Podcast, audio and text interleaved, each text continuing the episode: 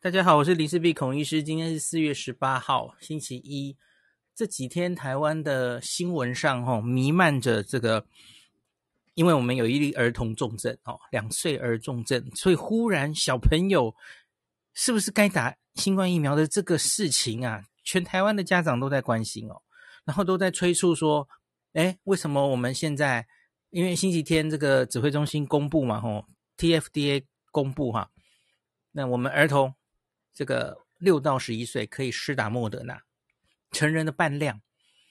此话一出，哈，非常多的家长哗然，就说：“哎，这个全世界不是不知道大家哪来的印象了，哈，就说全世界现在只有 BNT 可以用来打小孩啊，哦，那那为什么？然后就说什么？你看，连美国啊，莫德纳是美国的药厂，连美国自己都不敢在青少年跟儿童。”打打这个莫德纳，那我们台湾人竟然拿来打哦，那为什么不给我们 BNT 哦？抗议，我们要 BNT 的橘皮哦，你政府无能买不到 BNT，好，就充满了这种话语这样子哦。好，那可是我今天只想从科学的角度来告诉大家，我前面先讲我的结论好吗？不要误会了哈，我现在分析的这些所有的东西。首先，大家假如前从我这几集听起来，你应该会听得出来，我其实没有非常支持儿童这个族群。要讲清楚，是五到十二岁小学生这个族群，广泛的所有健康的小朋友都去施打疫苗。我个人是保持保留的态度的哦。好，所以我更没有支持在这个族群，我要支持你打莫德纳，支持打 BNT。的问题完全没有，我倾向于其实好像你真的要我选的话，我也不是第一次表态了哦。我觉得我可能会倾向于打一个不良反应比较低的，因为防重症就好了哦。我不需要追求这个抗体冲太高哦。那那我也许会觉得 Novavax，甚至是假如高端能有资料，我都觉得很好。可是问题是这两个也许遥遥无期啦，不知道等到什么时候。那上礼拜有整理过一些。文章是告诉大家，我们先厘清的问题是，小朋友得病这个致死率到底多低或多高？这个上请上请详见上一集，我这里就不赘述了哦。儿童其实真的是非常低，所以你你为了要防那个东西，然后当然也有可能会防这个呃慢性后遗症，这是有可能可以防的嘛吼，或是防他染疫。住院跟重症，你不一定死亡才能防嘛？吼，那到底有什么证据啊？我原本想要在星期三 ACIP 开会完我才整理的，吼，可是我觉得这已经吵到太夸张了，所以我只好开始慢慢整理一些资讯。那当然来了非常多有色眼镜看待的人士哦，我就觉得很。很无奈哈，我觉得台湾这防疫两年多来，我自己觉得最无奈的就是这些东西全部都政治化了。疫苗尤其是这样哦，从我们自己的高端疫苗，然后我们买到什么疫苗，买什么疫苗就选什么疫苗哦，没买到没有在手上的疫苗永远是最好的哦，就就是这样，然后把疫苗赋予各种色彩。把某个疫苗在某个族群中就觉得那是神药，可是其实基本上根本不需要这样子啊！你就是基于科学，这个这个是很未知的疫苗，很新的疫苗，它有什么好处，什么坏处？我们科学家要如实告诉民众，就这样，不要报喜不报忧。有什么缺点还要讲，一定要讲，如实揭露，就这样。你为什么需要押宝一个疫苗，然后说这个疫苗就是最好，其他就是最烂？你不买给我就是该死，这根本是很奇怪的态度啊！为什么要把所有的事情都政治化呢？那然后就从我的发言，从林氏璧的发言就说：“哎，这个人不行，他越来越呃都在袒护政府，哈，都在政府擦脂抹粉、侧翼。”我说的话不合你的意，你最后就把我打成。同路同路人就就很无聊，我压根根本没有在想这些事情。你什么疫苗有什么样的优缺点，我就是要告诉民众们。那今天我就来告诉你们。好，第一个，有有一些政治人物或是民众啊，很显然民众都不知道，那民众也不知道是资料是从哪里来的哦。我觉得我们这个星期天呐、啊，食药署公布，呃，别莫德纳的这个紧急授权给六到十一岁的人哈、啊，这其实他也没有尽到很好的责任，因为你你其实应该要直接说，哎，这个在哪一些国家其实也已经批准了。那结果这样，我今天 我自己去整理，然后今天指挥中心才也 po 出来这个事情，太慢了，你已经让全全台湾吵成一团了哦。好，那那我我找到的是这样了哈、哦，那很多人都不知道莫德纳其实在欧盟、加拿大、澳洲还有英国，最新是英国了哈，四月十四号，儿童都已经拿到 EUA，他可以在呃六月六到十一岁的儿童施打莫德纳了哈。那可是呢，很多人都在批评，就是莫德纳在美国申请青少年以下的 EUA 这个卡住了哈。那就我所了解的原因，是因为哦，那时候同时莫德纳跟 BNT 都在往青少年做嘛。那可是 BNT 先过了，那莫德纳在美国一时没有通过。那可是，在欧洲，特别是北欧一些国家，然后日本，其实莫德纳在青少年都开打，可是开打没有多久呢，他们就发现。这个我也跟大家分享过哦，莫德纳在青少年，亚洲人也是哈，日本人也是哦，那个心肌炎的比例比 BNT 高，因此北欧甚至是有些国家就停打莫德纳嘛吼，那美国应该是因此哈，他就跟莫德纳要求更多安全性的资料，哇，那就延宕了吼，那因此在这个延宕送资料的过程中呢，美国。就开始打青少年，后来又往下顺利打儿童。哈，美国的儿童是去年十一月通过 EUA 的，那这都是靠免疫桥接。这个我其实都跟大家讲过了嘛，大概一个三千多人，BNT 应该是三千多人在儿童，莫德纳是四千多人在儿童。哈，做出这个它的综合抗体跟二十几岁的第三期的差不多。哈，没有输给他，所以他就可以这样子以免疫桥接，让原本这个疫苗继续有。不同年龄的适应症哦，他们都是这样做的。那莫德纳卡住了哦，所以他在美国反而他在青少年以下，好、哦、儿童其实目前都没有过 EUA。那美国就都是 BNT，大量施打的都是 BNT，所以美国因此有上百万的儿童的施打 BNT 的安全性跟有效性的资料，其实都现在已经都有了哈。哦那所以就很多人就说，哎，那这怎么美国这个美国的疫苗，好、哦，呃，美国只给他们的儿童施打 BNT，那你现在台湾怎么可以给我们施打一个莫德纳，连美国人自己都不用在儿童身上？哦，我我自己是觉得这个为什么莫德纳在美国没有过儿童 EUA，就是我刚刚说的那个状况哦。那他们后来其实应该是有点像是放弃美国市场。就像是 AZ 跟 Novavax 也因为各种原因，他们后来就不送美国 FDA 的 EUA 了嘛，因因为他们就放眼其他的市场，因为你美国疫苗已经打的差不多啦，那他因为前面有这样的 delay，所以就造成这样吼。可是你不能因为美国没有后续，后来没有过这个到儿童的莫德纳是 EUA，所以就说它是烂疫苗，不是这样子的吼，还有它的。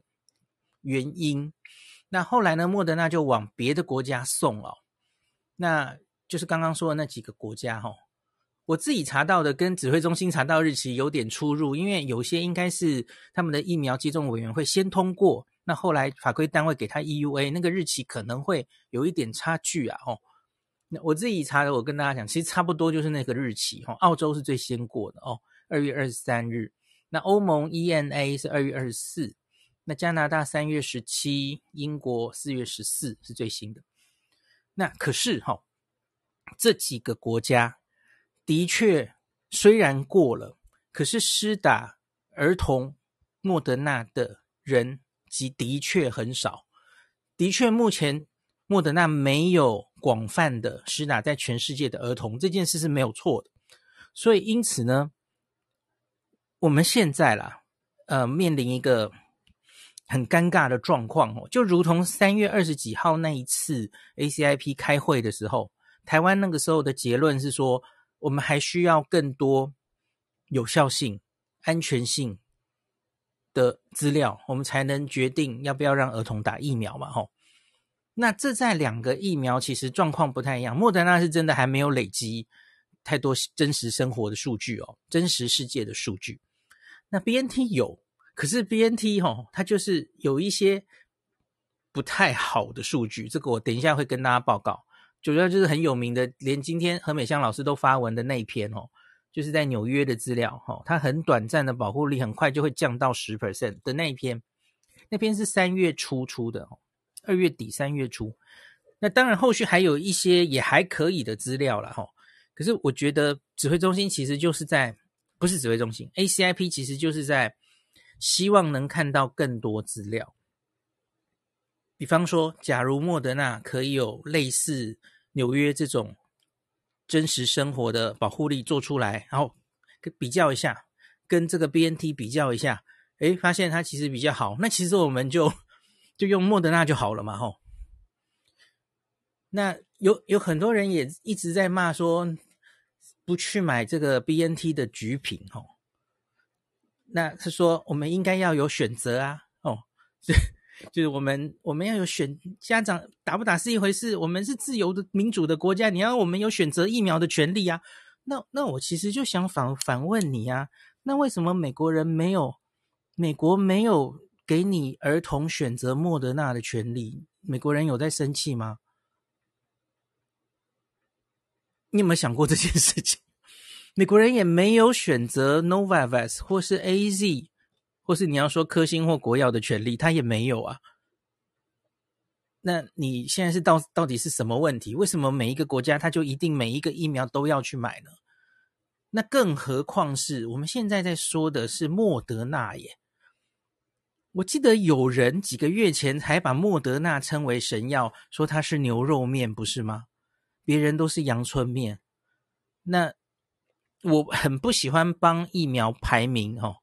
那可是其实我也会偶尔会透露给大家看，的确，莫德纳你要跟 BNT 相比的话，哦，也许是它的剂量相对比较高了哦。这个大家应该很很清楚哦。所以它的综合抗体还有它的持久度啊。我们我们一路以来看这些疫苗的有效性，其实我也跟大家分享过很多次了哦。常常结果就是莫德纳降得比较慢，哦，莫德纳比较持久，哦，可是它的代价就可能是它的不良反应比较大，这就是一体的两面嘛。可是问题是你不会说莫德纳是烂疫苗，不是吗？原本大家还超哈莫德纳的啊，莫莫可是我们台湾最受欢迎的疫苗，好不好？怎么现在变成小孩？你就忽然有人，我也不知道那是谁哈，先开始说莫德纳是大魔王哦，副作用超大的，怎么敢打在小孩？我我在想你到底在带什么风向？然后大魔王，嗯，我们通常大魔王是用来形容病毒的，怎么开始形容疫苗来了哦？那那前面还把莫德纳捧成神哦，莫德纳永远预约率就是最高的哦。那所以台。政府就因为台湾人很爱莫德纳，我们就买了很多莫德纳，然后在手上的你就嫌弃，买不到的就是最好的。你不觉得台湾人很诡异吗？越想越诡异哦。好，我们这个其实有一点不是科学了，我继续回到科学来讲哦。好，那所以比较麻烦的就是莫德纳跟这个 BNT 在儿童，我跟大家说过了。它其实剂量就差很多哦。莫德纳是用成人的一半五十微克，一半嘛，吼，一百减成五十。BNT 是三分之一，所以是三十减成十，所以这个在儿童的剂量就是五十跟十的差别哦。当然，不同疫苗你可能不能完全直接这样比，可是问题是五十跟十实在差太多了哦。好，那所以呢，那他们还有一个差别了吼。BNT 是替儿童特别做了一个橘瓶嘛，辉瑞，那因此它它这个是缓冲液也换了哦，包装也换了，所以理论上你要替儿童施打的话，要早点去买。这个我去年其实在儿童疫苗批准的时候，我就跟大家讲了哦。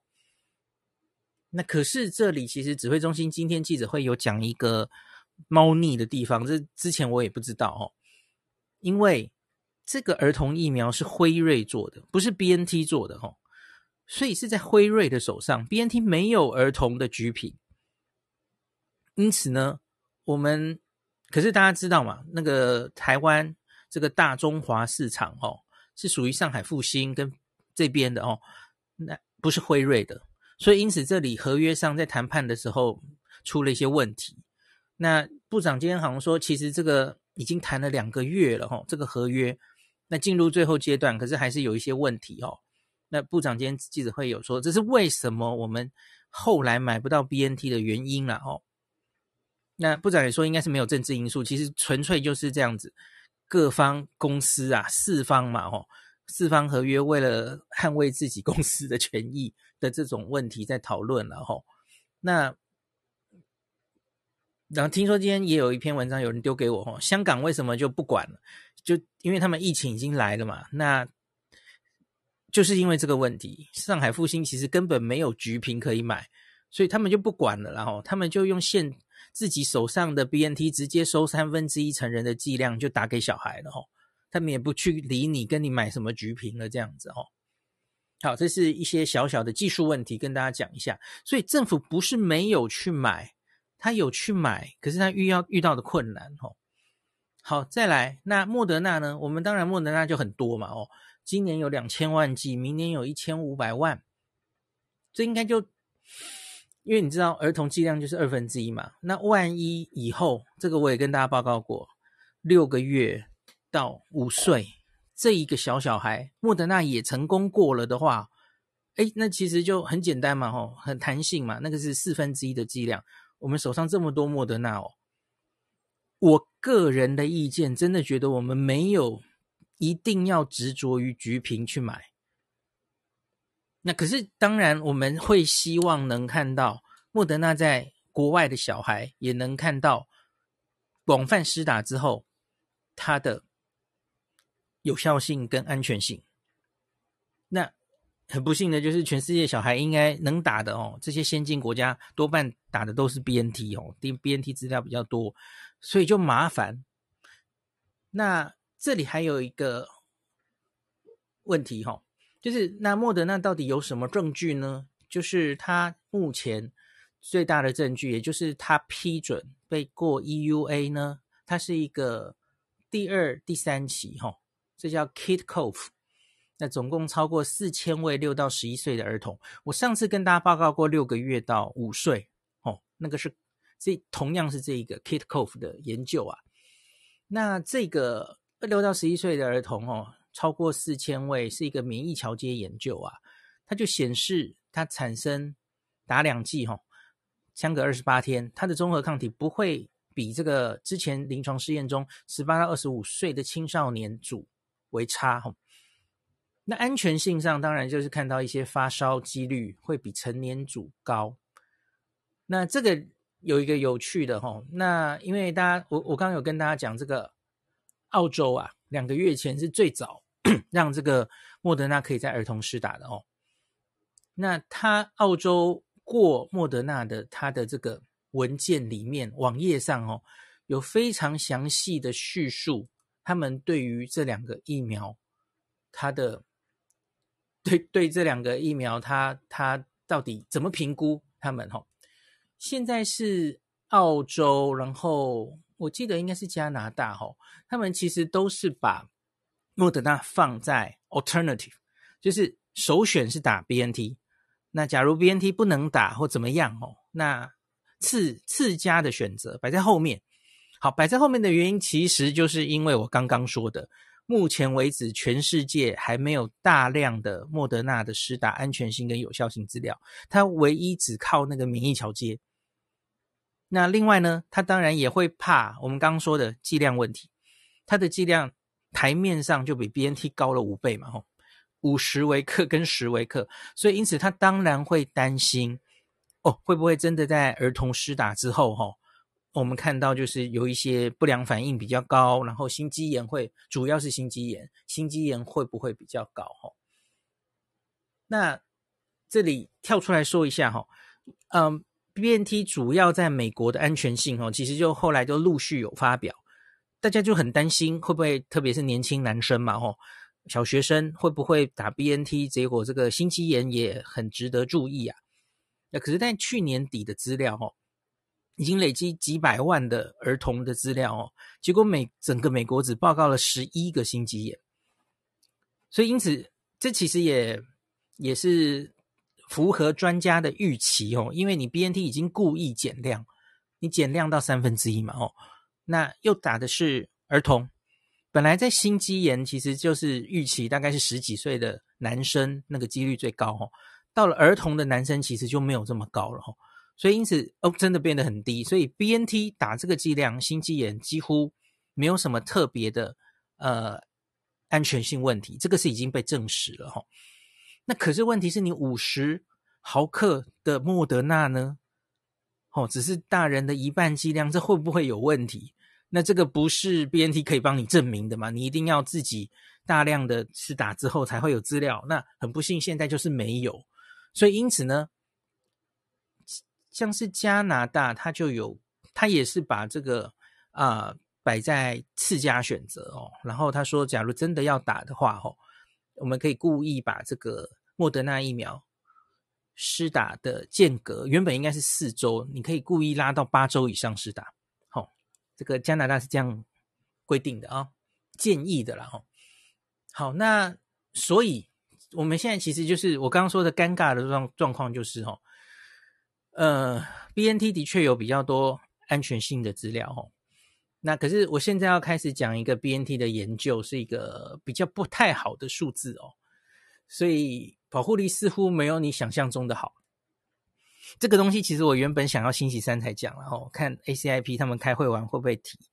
呃，可是大概大概不会提，因为它是针对莫德纳讲嘛，吼，我们又没有要批 BNT 呀，吼，所以我觉得好吧，好像时间差不多到了，也可以讲了啦，吼。那莫德纳其实就可惜，它目前就只有免疫桥接，吼，你没有办法有真实世界的保护力的资料，吼。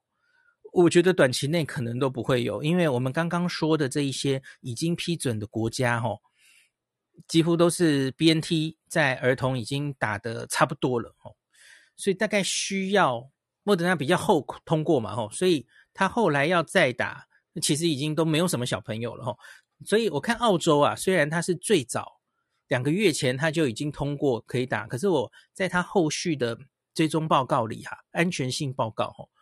完全没有提到儿童打莫德纳，我猜应该量是很少的哦。好，那我们自己再来看一下这个。我现在要来讲一个这个在纽约的研究了哈。这个案例其实蛮多的哈，他收集了美国的有青少年，那也有小朋友，也有儿童哈。这个五到十一，还有十二到十七。你知道这个剂量，一个就是成人剂量，一个就是三分之一嘛，吼。那它追踪的时间是去年十二月到今年一月。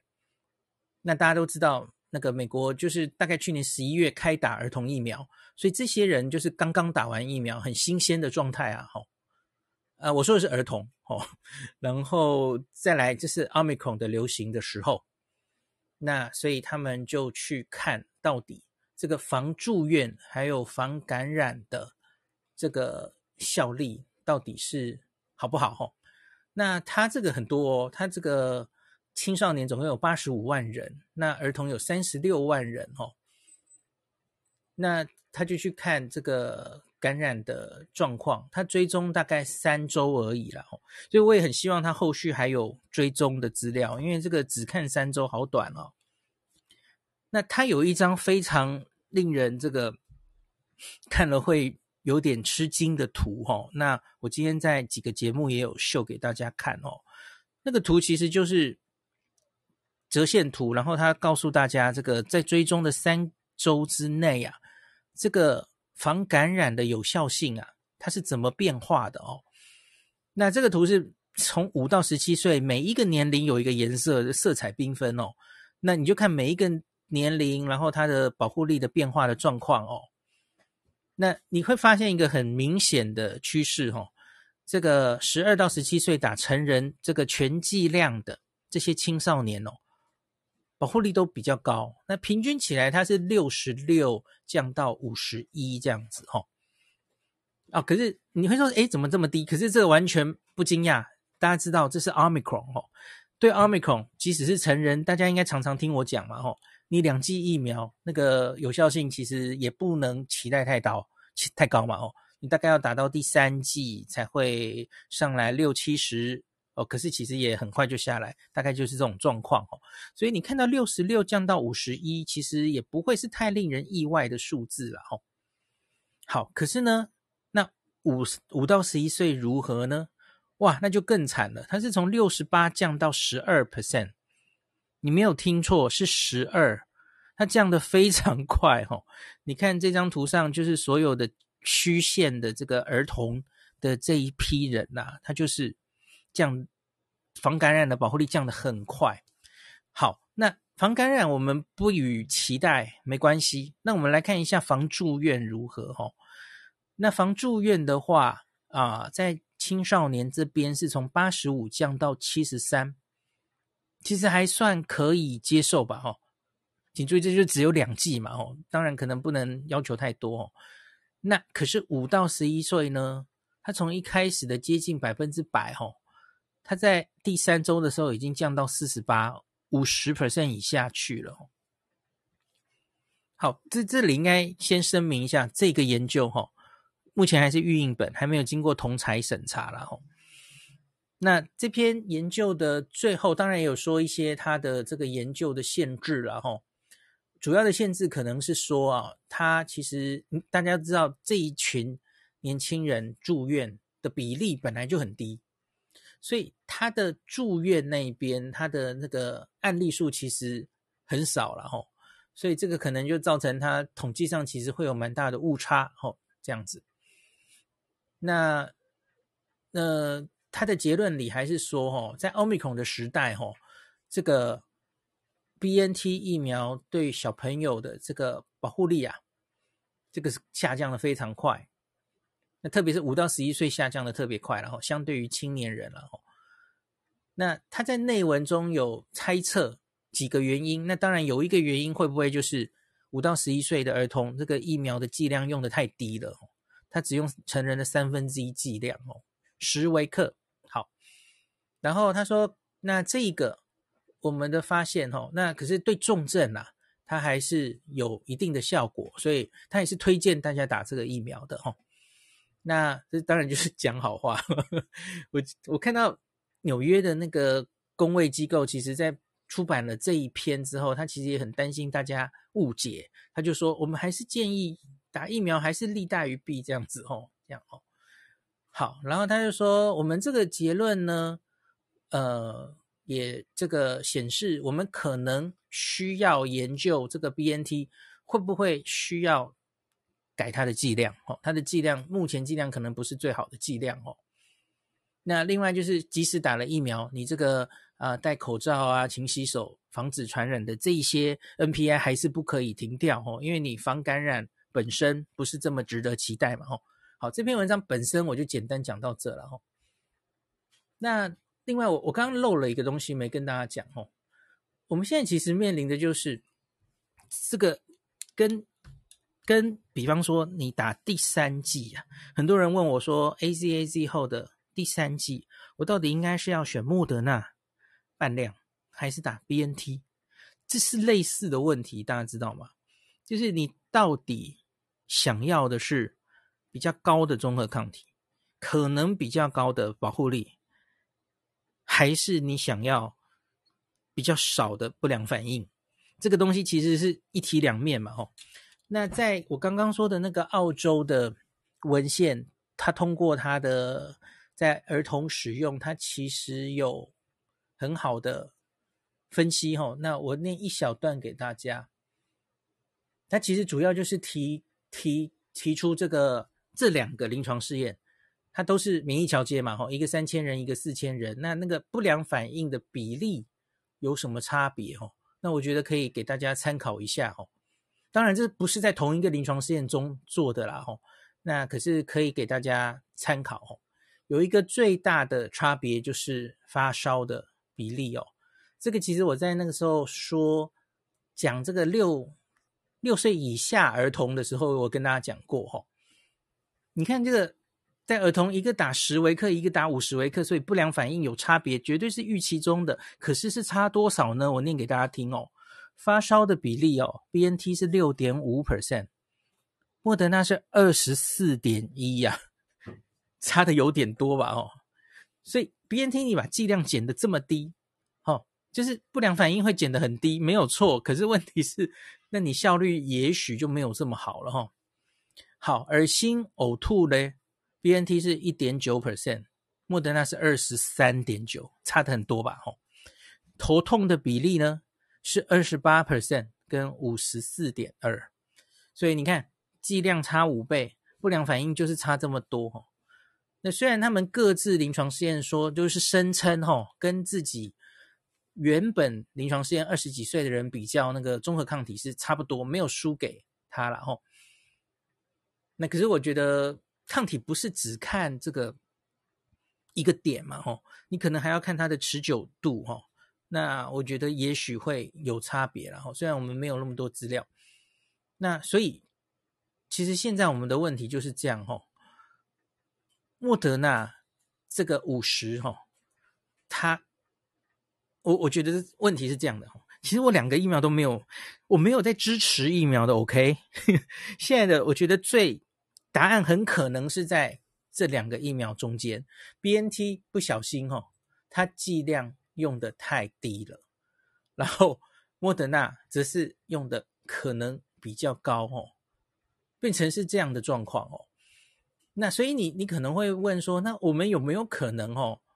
就真正的答案哦，也许会不会是莫德纳，然后再减一点剂量，那个减到五二十五好了哦。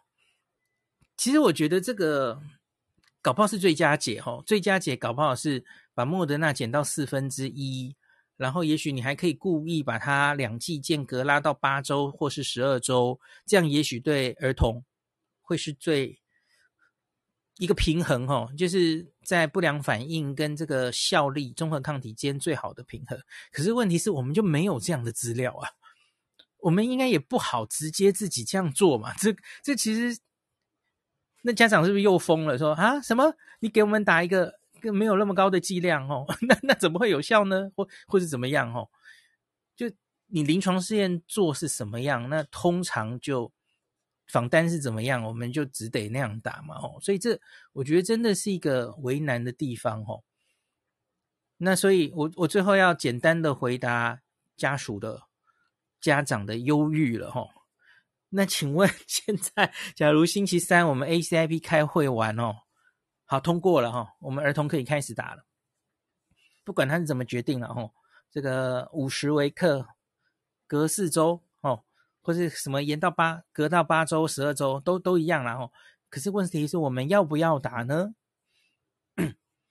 各位，这个真的就是我们没有非常多很好的答案哈。莫德纳现在就是没有答案，莫德纳唯一的证据就是那个民意桥接哦。那它的真实世界数据哦，我不知道还要等多久，会不会出来哦？难说哦。那所以有人在说，哎，怎么可以让我们的小朋友当白老鼠哦？你要说现在这个在儿童啊打这个莫德纳叫白老鼠，其实我可以说没错，是白老鼠。我们看了全世界哦。其他的疫苗都是别国人帮我们先当白老鼠打下去，嘿，好，高端除外了哈。其实数千数万的人打了 BNT 跟莫德纳，告诉我们哈有什么不良反应，然后效果如何哈。那可是现在就是轮到莫德纳，它其实在儿童真的没有大量施打资料。好，那可是我就是要回头问你啦，听了我刚刚说的那个 BNT 的资料哦。你们放心让儿童打 BNT 吗？他的他的这个保护力哦，持续的这么短暂，然后防住院的保护力其实也很快就降到五十以下。那其实重点是这这一个儿童的族群，他本来他的住院率、重症率、死亡率都非常的低。打疫苗前就是这样了哦。当然，它还有一些效果，我们明显看到了，没有错了哦。我星期三在 ACIP 过的时候，也许我可以再找一些资料给大家看，也是有一些我看到应该是美国 CDC 或是好像 A 这边也有一篇哦，所以它可以减少住院的的比例的哈，是是有它的效果的哈。那可是就公位来说是这样，可是就你个人来说，你家的小朋友到底应不应该打这支疫苗？我真的没有很好的答案给你，没有一个单一的答案可以给你哦。所以还是回到那句话，我我从去年开始讨论儿童新冠疫苗的时候，我就是跟大家说，这个实在是很困难哦，利跟弊之间哦，要考虑太多东西，然后证据好像还不是很多哦。那小朋友本来就是低风险，我说的是儿童哦。呃，我说的是小学儿童，四岁以下，像是那一位二两岁的，可能是另外一件事哦。那个我们上次整理，他的确致死率可能会稍微高一点哦，因为他们其实现在还没有疫苗可以打。那所以我真的没有答案，我觉得每一个家长你只好自己做决定哦，看你自己的，把所有的资料都看过之后哦，自己做决定哦。我没有很好的答案，哦，愿意打就去打，哦。哎，我还没有什么漏掉的，我想一下，哈。好，我我念一下美香老师今天讲我刚刚讲的纽约的这篇好了，哦。呃，他写就是要不到的都比较好，Grass is always greener on the other side，别人的草坪总是比较绿哦。他说他开完会从新庄开车回南港，又听到广播中一片谩骂，原来是在不满台湾提供五到十二岁，诶，其实应该是六到十二岁儿童莫德纳疫苗，而不是 BNT 疫苗。然后老老师就秀了我刚刚解释的那张图嘛，吼，他说现在请你看看那个要不到的 BNT 疫苗对付 Omicron 的效果有多好。他说，BNT 疫苗在五到十二岁儿童的效益原本就不如十二到十七岁，原因可能是因为它的剂量减成了三分之一。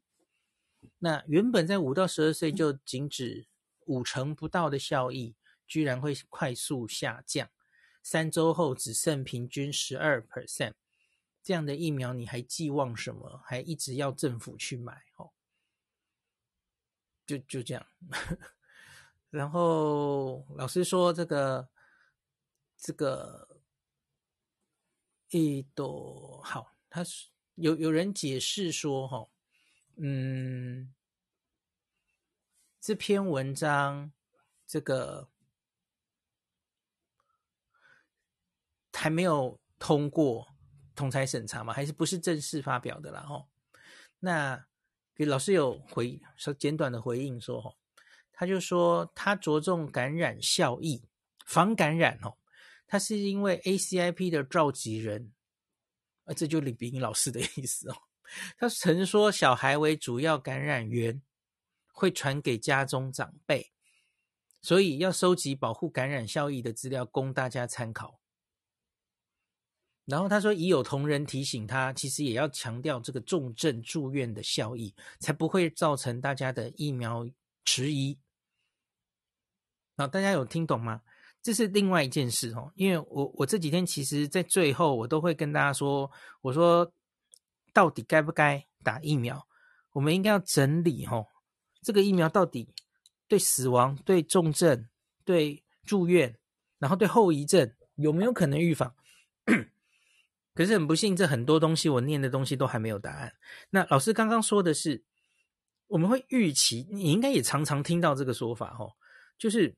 我们会给小朋友打疫苗。今天在有话好说，有一个专家这样讲哦，给小朋友打疫苗是希望他 不要带着病毒回去传给老人家。可是问题是，以这样子的 BNT 的效力，你可以期待它有这个功效吗？可能不太行哦，也许不太行哦。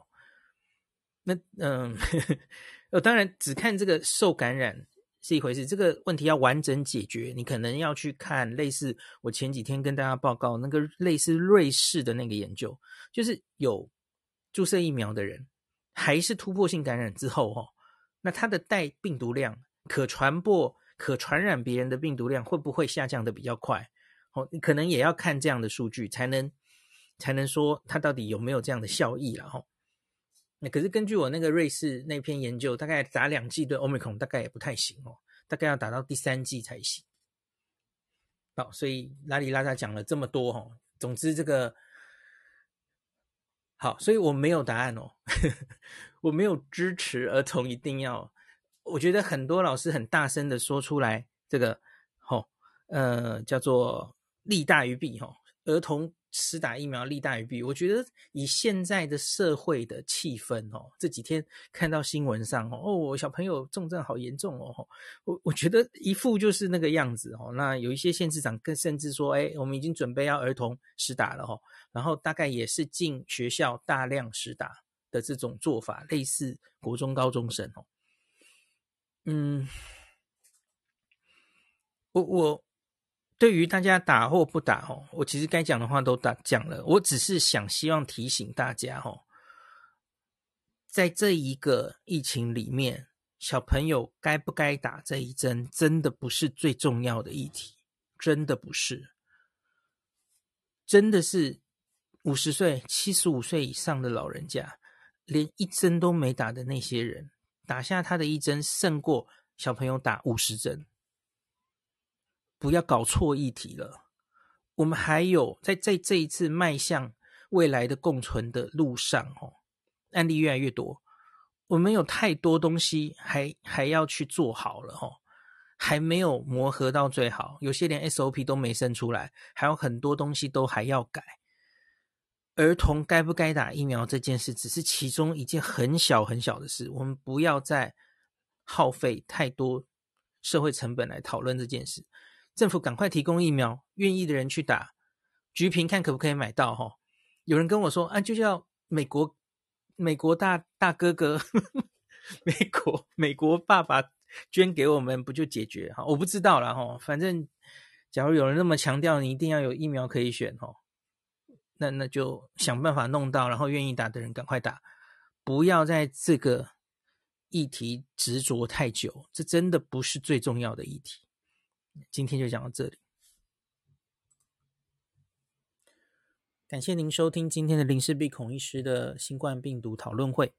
如果你觉得这个节目对你有帮助，喜欢的话，欢迎你推荐给你身边的朋友，或是在 Apple Podcast 上面留下评价，后也可以留言哦，五星好像每天都可以留哦。希望大家当我的种子教师，推广正确的新冠卫教，以科学防疫，不要只以恐惧防疫。行有余力的话，欢迎您赞助林氏璧孔医师喝杯咖啡，让我可以在这个纷乱的时代继续分享知识，努力做正确的新冠相关卫教。如果你想看到更多孔医师分享的新冠疫情相关资讯，或是林氏璧发的日本旅游资讯，欢迎你加入脸书上的日本自助旅游中毒者粉丝专业。那或是我也有 LINE 的官方账号，或是 Telegram。那这一些连接都在 Pocket 前面的我的电子名片里面，可以在一个页面就看到我所有的发声管道，都欢迎您加入。那我们就下一集再见喽。